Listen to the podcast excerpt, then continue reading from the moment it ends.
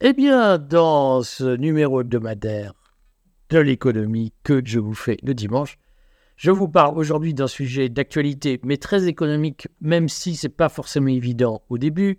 C'est le sujet de l'agriculture en France et particulièrement de l'organisation de l'agriculture en France et des comptes de la FNSEA, les comptes comptables de la Fédération nationale des syndicats d'exploitants agricoles.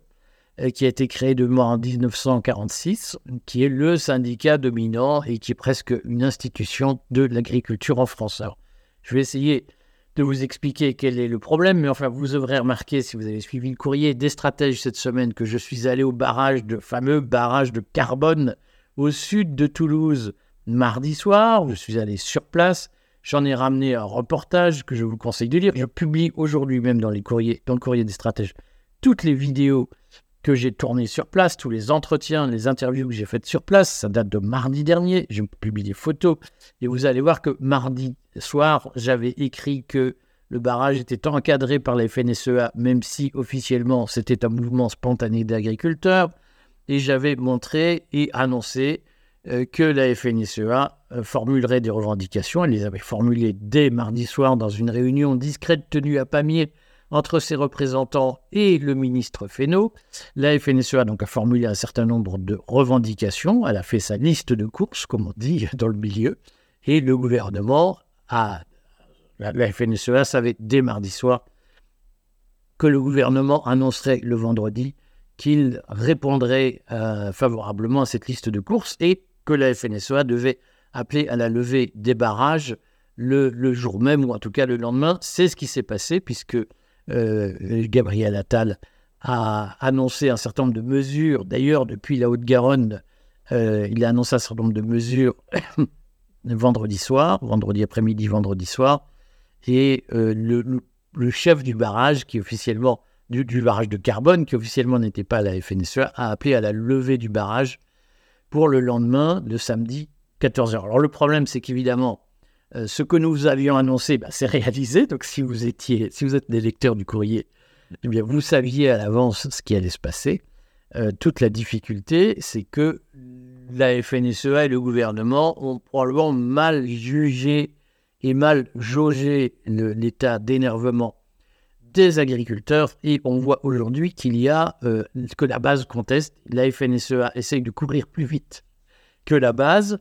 On y reviendra. Je parlerai d'ailleurs peut-être des, des faunés macronistes qui sont, euh, qui sont dans les mouvements d'agriculteurs sur les réseaux sociaux qui appellent à bloquer Bruxelles plutôt que Paris.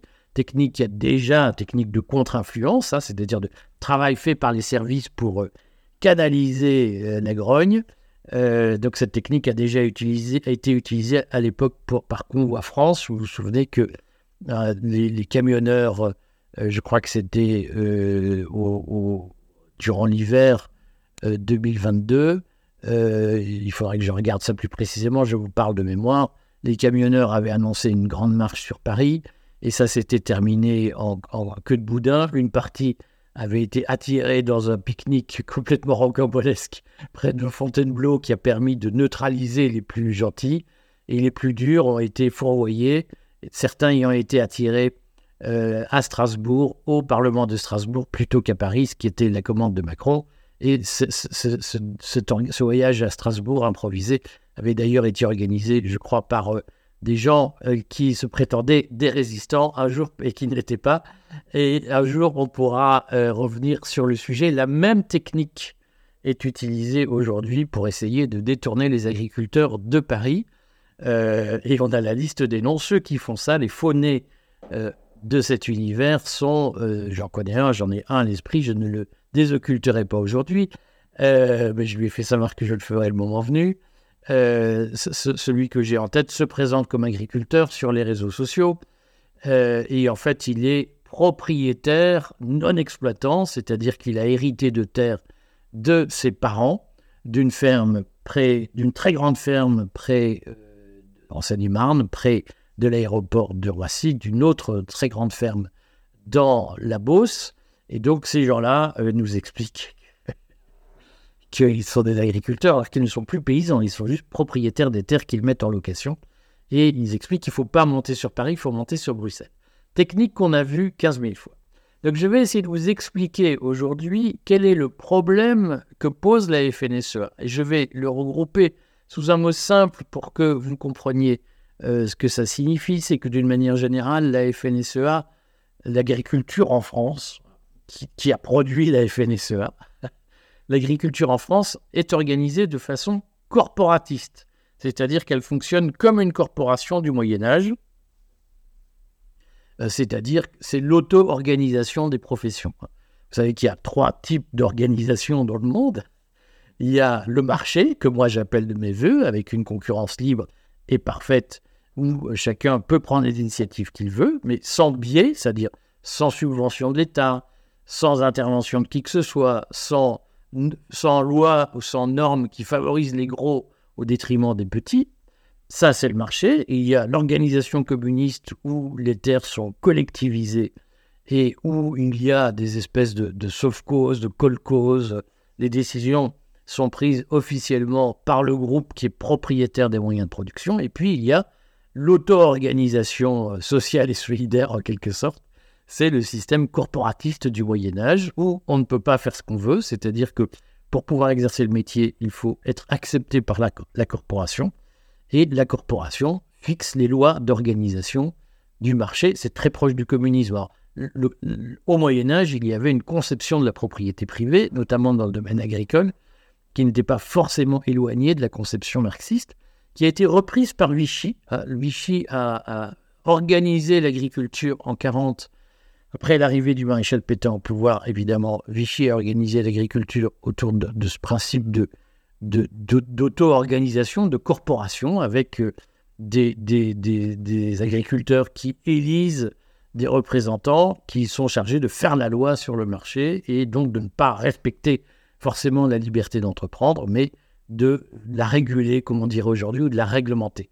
C'est une théorie, une conception qui est euh, aujourd'hui encore défendue de façon nostalgique. elle n'a jamais réellement quitté l'agriculture, c'est-à-dire que dès 1945, la FNSEA s'est organisée pour euh, euh, perpétuer le système de Vichy sans le dire, et la quatrième République a laissé, a laissé, faire, et à de nombreux égards, De Gaulle a conforté ce système. Tout ça pour... Je, sais qu'il y a plein de gens qui me disent « Ah, De Gaulle, c'est un saint, tout était heureux » il faut se souvenir qu'il y a eu des luttes très dures contre la, FNSEA à, l'époque de De Gaulle, notamment autour du mouvement poujadiste. Poujade était à la tête d'un mouvement, syndicat d'agriculteurs d'agriculteurs familiaux, de petites exploitations familiales, et il contestait le primat de la FNSEA. Il y a dans une très large mesure, le système gaulliste s'est appuyé sur la FNSEA. Donc, de grâce, moi j'adore De Gaulle parce que c'était un vrai libertarien, un vrai ordo-libéral. De Gaulle, lorsqu'il est arrivé au pouvoir, a, jugulé la dette publique, a rétabli les comptes, a diminué le nombre de fonctionnaires. Moi, ça me va très bien. Simplement, ne fantasmons pas sur De Gaulle qui serait pareil de toutes les vertus d'une espèce de communiste qui n'aurait pas dit son nom. On rappelle que quand même au discours de Chaillot, euh, en septembre 1944, De Gaulle a euh, diplomatiquement dit tout le mal qu'il pensait du CNR et a refusé d'appliquer le programme du CNR. Là aussi, je vois plein d'âneries de gens qui sont convaincus qu'ils sont de grands gaullistes. Alors, ils parlent de la participation, ce qui est totalement anecdotique dans l'histoire de De Gaulle. Et euh, il explique De Gaulle et le CNR. De Gaulle détestait le CNR. Et De Gaulle a refusé d'appliquer le programme du CNR. Je sais que je vais avoir des commentaires de gens qui me disent vous salissez tout ça. Le problème, c'est que c'est l'histoire. L'histoire, c'est une science qui s'appuie sur des faits. Euh, et on ne peut pas raconter euh, tout ce qu'on veut en disant c'est de l'histoire. Quand on fantasme, on ne fait pas de l'histoire, on, se raconte des bobards. Voilà. Donc, De Gaulle et le CNR, c'est un bobard. De Gaulle a refusé le programme du CNR. Si vous voulez, je ferai une vidéo sur le sujet. Euh, on prendra le temps de documenter les faits, de relire les discours, de voir les décisions qu'il a prises, etc. Bon, Bref, ce qui toujours est-il que De Gaulle n'a certainement pas fait l'apologie de la petite exploitation.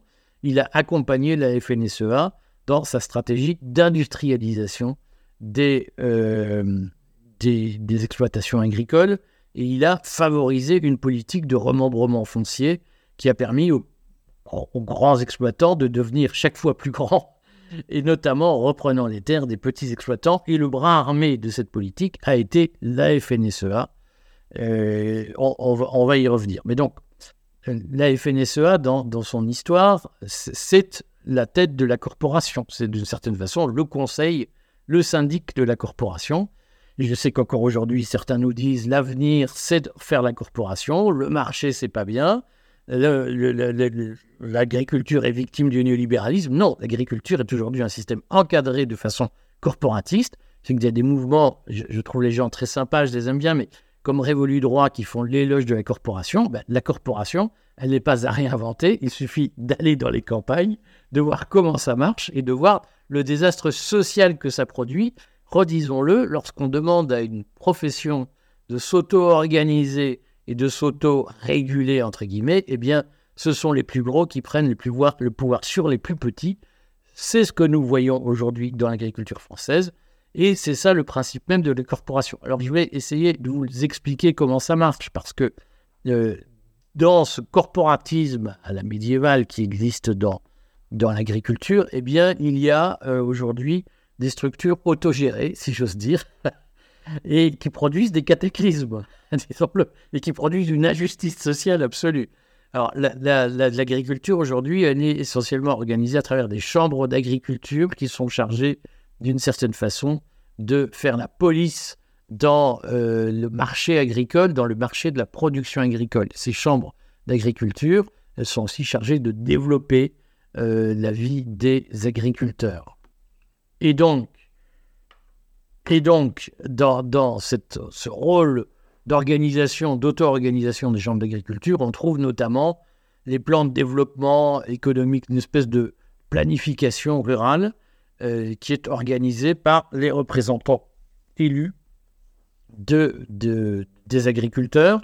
Alors les élections ont lieu de mémoire tous les 4, ou 5 ans, les 5 ou 6 ans, je ne sais plus. Les prochaines élections ont lieu en janvier 2025 et quand vous allez sur les barrages, les, gars vous disent à mots couverts, ce qui se joue sur les barrages, c'est la représentativité de la, FNSEA aux prochaines élections.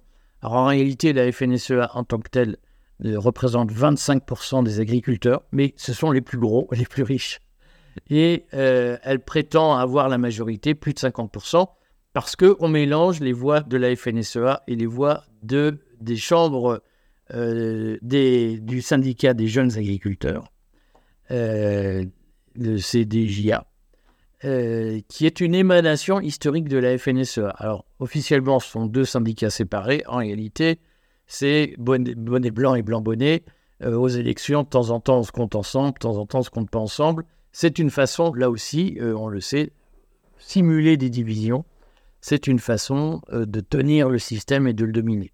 Mais donc, les chambres d'agriculture sont, sont chargées d'organiser le monde agricole. Elles intègrent aussi la MSA, tout un tas de gens, les représentants des salariés agricoles, les petits propriétaires, les grands propriétaires, euh, et tout ce petit monde euh, donc se retrouve dans une espèce de parlement de l'agriculture qui s'appelle la chambre d'agriculture, qui est généralement une chambre régionale ou une chambre départementale. Et ces chambres, d'une certaine façon, c'est la corporation, c'est-à-dire que c'est elle qui organise le marché. L'agriculture en France n'est pas sous un régime libéral, elle est sous un régime corporatiste, je le souligne. C'est-à-dire que, par exemple, si vous n'êtes pas agriculteur et que vous rêvez de le devenir, vous voulez acheter des terres, vous devez passer par la SAFER, la Société d'aménagement foncier, qui est chargée de récupérer les terres lorsqu'un agriculteur décède ou part à la retraite et de les remettre en vente. Et il se trouve que les SAFER sont tenus par la FNSEA majoritairement. Et la FNSEA fait son petit business dans son coin, c'est-à-dire que si vous ne passez pas par la FNSEA, si vous n'êtes pas copain avec la FNSEA, eh bien, vous aurez les mauvaises terres ou vous n'aurez pas de terres du tout. C'est ça le corporatisme, ce n'est pas la libre entreprise. Et donc, depuis toujours, la FNSEA s'appuie sur une doctrine euh, qui est qu'il faut favoriser deux choses. D'abord, l'industrialisation des exploitations et deuxièmement, euh, le, les fermes spécialisées, comme on dit, c'est-à-dire soit les fermes céréalières, donc qui font de la monoproduction, soit éventuellement l'élevage de, bétail, mais la bonne vieille polyculture qu'on connaissait nous quand on était, quand on allait à la campagne en vacances, avec le paysan qui avait 30, 30 vaches, 200 euh, moutons, des champs où il faisait du blé, et puis des légumes, et puis un peu de canard et un peu de, cochon. Tout ça, la FNSEA a fait la guerre à ce modèle en disant aux agriculteurs, vous devez spécialiser dans une culture, une ou deux cultures. Les caricatures, c'est les fermes du Nord, hein, où il y a de la betterave sucrière et il y a du blé ou du maïs. Et la Beauce également, où on a des grands céréaliers. Et donc la, FNSEA, historiquement, est tenue par les gens qui défendent cette vision.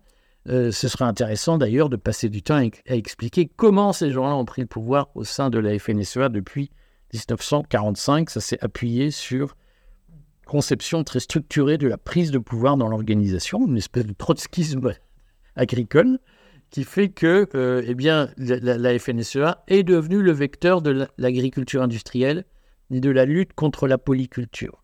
Et tous les moyens de la FNSEA sont employés depuis maintenant 70 ans pour tuer le petit exploitant agricole qui a sa ferme de 50 hectares avec euh, des pommiers, des cochons, des, moutons, des vaches, du blé. Et tout est fait pour regrouper les terres sur des grandes unités spécialisées de capacité industrielle. Ça, c'est la politique de la FNSEA et donc que, sur laquelle les gouvernements s'appuient depuis longtemps et qu'ils financent, comme je vais vous le montrer. Euh, et, donc, c'est sans surprise aujourd'hui que l'agriculture française, du petit agriculteur, vous savez, je lis souvent les commentaires, ah, l'agriculture à l'ancienne, sans pesticides, sans bidules, sans machin, ça fait 70 ans que les politiques publiques favorisent le contraire de ce modèle et favorise l'essor de grandes fermes industrielles. Alors, donc dans ce cadre-là, ce qu'il faut comprendre, c'est que euh, la FNSEA s'appuie sur deux, modèles de financement obligatoires, captatifs, et je vais vous montrer comment ça marche. Donc il y a une taxe parafiscale qui est chargée de financer les organisations syndicales, et il y a ce qu'on appelle les contributions volontaire obligatoire qui servent à financer les interprofessionnels. Là aussi, on va en dire quelques mots, mais je vais surtout me centrer sur la FNSEA. Et je vous montre, là, je vous mets sous les yeux les comptes, le compte d'exploitation de la FNSEA pour 2022. Alors, je vous montre quelques éléments de bilan. Euh, ce sont les comptes 2021, quelques éléments de bilan euh, pour que vous compreniez quelles sont les ressources de euh, la FNSEA. Et d'abord, je vous présente le tableau présenté par le commissaire au compte de la FNSEA pour 2021. Le tableau de l'analyse des produits courants non financiers. Alors, comme vous le voyez, euh, en 2022, il y a eu euh, 6 488 000, en 2022, il y a 6 488 304 euros de cotisation, dont 5 millions 7 au titre de l'année en cours. Et il y a eu des remboursements euh, divers pour 1 million 200 000 euros environ. Et les cotisations s'élèvent à 14 millions 550 000 euros. C'est-à-dire, donc je confirme sur les chiffres 2022.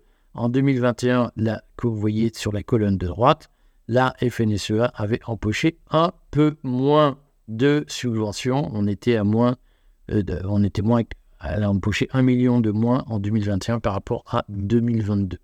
Donc ce qu'il faut comprendre, c'est que, euh, je vais vous montrer le bilan, euh, le compte d'exploitation de la FNSEA. Ce qu'il faut comprendre, c'est que dans la pratique, la FNSEA, dans son bilan consolidé, elle a moins de 7 millions d'euros de cotisations elle a 1 million de refacturation dans tous les sens et elle a pratiquement 17 millions d'euros de financement par des taxes, par des subventions de l'État.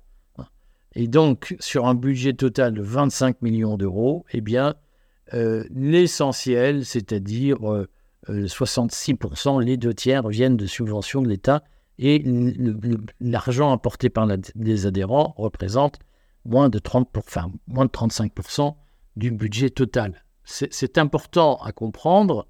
Alors, je, vous passe les autres lignes que je vous montre parce qu'il y a donc la FNSEA refacture parmi les cotisations qu'elle les subventions qu'elle reçoit, pardon, et les subventions de l'État qu'elle reçoit pour fonctionner, elle en redistribue 3 millions à ses, antennes locales, départementales ou régionales. Elle en garde l'essentiel pour elle. Euh, et, elle paye à peu près 11 millions d'euros de salaire, comme vous le voyez.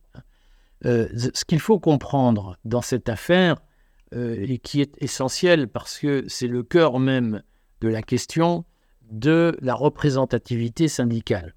C'est que la représentativité syndicale, ce qui fait que la FNSEA est considérée comme majoritaire, c'est le vote des agriculteurs aux élections de la Chambre d'agriculture. C'est ça, par l'élection, que, euh, et donc par le fait que la FNSEA se revendique d'une majorité des voix, que, et en tout cas de, de son rôle prédominant, ne serait-ce qu'en termes de majorité relative par rapport aux autres organisations syndicales, notamment la Confédération paysanne euh, et la Coordination rurale, qui sont les deux autres syndicats représentatifs, la FNSEA est considérée comme majoritaire parce qu'elle regroupe, elle reçoit, elle bénéficie de la majorité des suffrages aux élections à la Chambre d'agriculture. C'est le fondement de sa représentativité. Mais ça a toujours été un débat, c'est-à-dire que dès lors que l'État met en place un système de financement artificiel des organisations syndicales et qu'il dit on va donner de l'argent à un syndicat majoritaire pour qu'il puisse rester majoritaire, pour qu'il puisse agir, on voit bien qu'on fausse la démocratie, c'est-à-dire qu'il y a un certain nombre d'acteurs qu'on paye pour qu'ils restent institutionnalisés et qu'ils ne perdent pas leur représentativité. Ça veut dire que, vous le voyez bien, le poids de l'adhésion, le poids de, la participation directe de l'agriculteur au fonctionnement du syndicat, ce poids-là est extrêmement secondaire par rapport à l'intervention de l'État. Autrement dit, si je pose le sujet autrement, si vous êtes patron de la FNSEA, ce qui est le plus important, c'est la main qui donne à manger. Il, il y a deux mains qui donnent à manger à la FNSEA. Il y a une petite main qui est celle des agriculteurs qui apporte 7 millions, 6-7 millions. Et il y a une grande main qui est celle de l'État qui apporte 16-17 millions. Alors, quand le petit agriculteur vous appelle, vous lui accordez forcément moins d'importance que quand c'est le ministre qui vous appelle. Et quand le petit agriculteur vous demande un service, vous lui accordez forcément moins d'importance que quand c'est le ministre qui vous appelle et qui vous demande un service, ou le Premier ministre, ou le Président de la République. Et donc ce qu'il faut comprendre dans cette affaire, c'est que nous sommes au cœur même du sujet du débat sur la représentativité syndicale, c'est-à-dire qu'est-ce qui fait l'organisation d'un secteur et qu'est-ce qui fait la capacité à négocier dans un secteur? Eh bien, en France, on a très largement décidé que euh, l'État devait financer les organisations syndicales pour leur permettre de fonctionner et notamment d'exercer un certain nombre de missions en dehors de leur mission de représentation directe des salariés. La participation au dialogue social, la participation aux négociations dans le cadre de la loi EGalim, tous ces sujets, hein, l'État dit, bah, puisque ça ne, ça, ça ne n'est pas directement lié à la représentation des intérêts immédiats des agriculteurs, eh bien nous allons donner de l'argent aux organisations syndicales pour qu'elles puissent effectuer cette mission. Le problème, c'est que lorsque cet argent devient essentiel au fonctionnement de l'organisation, et c'est le cas à la FNSEA, je le redis, la FNSEA, c'est 11-12 millions de salaires par an euh, pour une centaine de personnes, euh, ce qui, ça veut dire qu'il y a des très gros salaires à la FNSEA. Euh, quand, vous avez 11 ou 12 millions d'euros de salaire par an à payer et que les cotisations ne vous rapportent que 6 ou 7 millions, eh bien, vous avez besoin de l'État pour payer vos salariés. Et le salarié de la FNSEA le sait. Sans la subvention de l'État, il n'est plus rien. Et donc, on voit bien que dans ces conditions, l'intervention de l'État dans la vie syndicale, elle satellise le syndicat. C'est-à-dire que la FNSEA n'est plus structurellement chargée de représenter les agriculteurs, et historiquement, elle ne représente déjà pas les petits agriculteurs, alors là, elle les représente encore moins, hein, et la, FNSEA devient une institution chargée de négocier avec l'État et de signer des accords avec l'État. Et si la FNSEA commence à se rebiffer, eh bien l'État dit on retire les subventions et vous licenciez votre personnel. Et donc là, on a un système qui permet à l'État de tenir les agriculteurs et de les étrangler petit à petit, ou en tout cas de tenir la laisse et de la raccourcir quand on veut. Et la FNSEA, c'est la laisse qui tient les agriculteurs. Alors, une laisse confortable pour ceux qui en bénéficient. On parle de salaires euh, de plus de 10 000 euros par mois pour euh, un certain nombre, pour un grand nombre de responsables de la FNSEA. Mais on a ce problème aujourd'hui, c'est que la FNSEA incarne cette conception très française, très corporatiste du syndicalisme, qui est que le syndicalisme ne doit pas être fait d'adhérents volontaires, mais doit être une chambre d'organisation financée par l'État qui canalise les énergies. C'est le corporatisme à la française. Hein. Et, donc, nous ne sommes pas dans cette conception où le syndicalisme est une émanation du petit peuple chargé, cette émanation qui doit être chargée de mener la lutte des classes, si vous voulez. la FNSEA, c'est cette conception très française, mais qui a été. J'ai déjà fait une vidéo sur la conception du syndicalisme sous De Gaulle, développée par De Gaulle lui-même. Je ne peux que. Regardez là si vous voulez, mais je ne peux que confirmer que dans l'agriculture, De Gaulle notamment a assis la FNSEA, mais ça avait été fait avant lui, à, sa décharge, assis la FNSEA dans son rôle de canalisation des forces, hein, de neutralisation de la lutte des classes, si j'ose dire, plutôt que de construction de rapports de force politiques et économiques contre euh, ceux qui oppriment ou ceux qui dominent. Et aujourd'hui, nous payons, surtout les petits agriculteurs payent cette stratégie très chère. Et vous comprenez qu'aujourd'hui, l'essentiel du budget de la FNSEA étant apporté par l'État, eh bien, la, FNSEA sert l'État, sert les bureaucrates, sert ceux qui tiennent la laisse des bureaucrates avant de servir les intérêts des petits agriculteurs. Tout ça n'a rien d'étonnant. Voilà, je, peux, je ne peux que le redire, dans la société que moi j'appelle de mes voeux, euh, le fondement des rapports sociaux est fondé sur un rapport de force, libre. Les gens qui ont les mêmes intérêts à défendre doivent, être, doivent avoir la garantie qu'ils ne seront pas mis en prison s'ils s'organisent. Vous savez que très longtemps, on a mis les syndicalistes en prison. Moi, je suis pour qu'il y ait des syndicats forts. Et ces syndicats doivent être capables de monter, d'organiser des rapports de force avec euh, les pouvoirs en place, quels qu'ils soient. Euh, et aujourd'hui la France, pour neutraliser cette stratégie, notamment dans l'esprit de Vichy, eh bien, elle a décidé de financer les organisations syndicales pour les tenir. Certains vont me dire, mais non, mais c'est bien la corporation, les grandes négociations, etc. Voyez le résultat. Voilà. Et moi, je vous le dis, ça n'a, ce qui se passe aujourd'hui en France n'a rien à voir avec un libéralisme fondé sur la libre organisation des syndicats pour défendre les intérêts de leurs membres. Euh, aujourd'hui, les syndicats sont achetés par le pouvoir et par ceux qui portent le pouvoir, les grands intérêts qui portent le pouvoir. Ça ne s'appelle pas du libéralisme, ça s'appelle du corporatisme. Ça s'appelle, c'est une forme, le corporatisme est une forme de capitalisme de connivence. Ça fait le jeu de la caste financière mondiale. Et regardez où nous en sommes. Tout est fait pour que la production agricole en France devienne une production de luxe et que le tout venant achète la viande, d'Argentine, les produits de soja du Brésil ou des États-Unis. Et euh, tous ces grands produits peu respectueux de l'environnement, pas chers, euh, tout est fait pour que ces grands produits deviennent le lot quotidien des Français et que les produits agricoles français de qualité soient réservés à une élite. C'est ça la stratégie et elle s'appuie sur un refus de la libre concurrence et l'imposition de normes aux agriculteurs français qui les plombent. Ces normes, elles sont très largement validées par des syndicats payés par le gouvernement. Voilà. Peut-être que cette euh, vidéo va susciter un certain nombre de commentaires. Faites-les moi euh, connaître. Simplement, faites-le euh, poliment, dans le respect des gens, parce que si vous expliquez, c'est pour m'expliquer que je suis n'importe quoi, que je ne connais rien, que je suis débile, et que, bien entendu, que voilà, la vérité, c'est autre chose. Ça n'a pas beaucoup d'intérêt. On peut se respecter et on peut respecter des gens avec qui on n'est pas d'accord.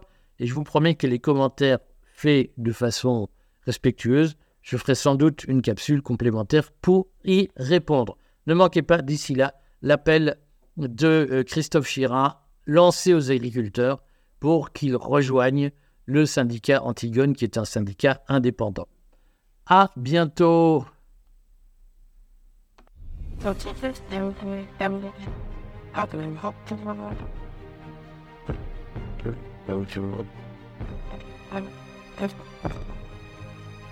fun.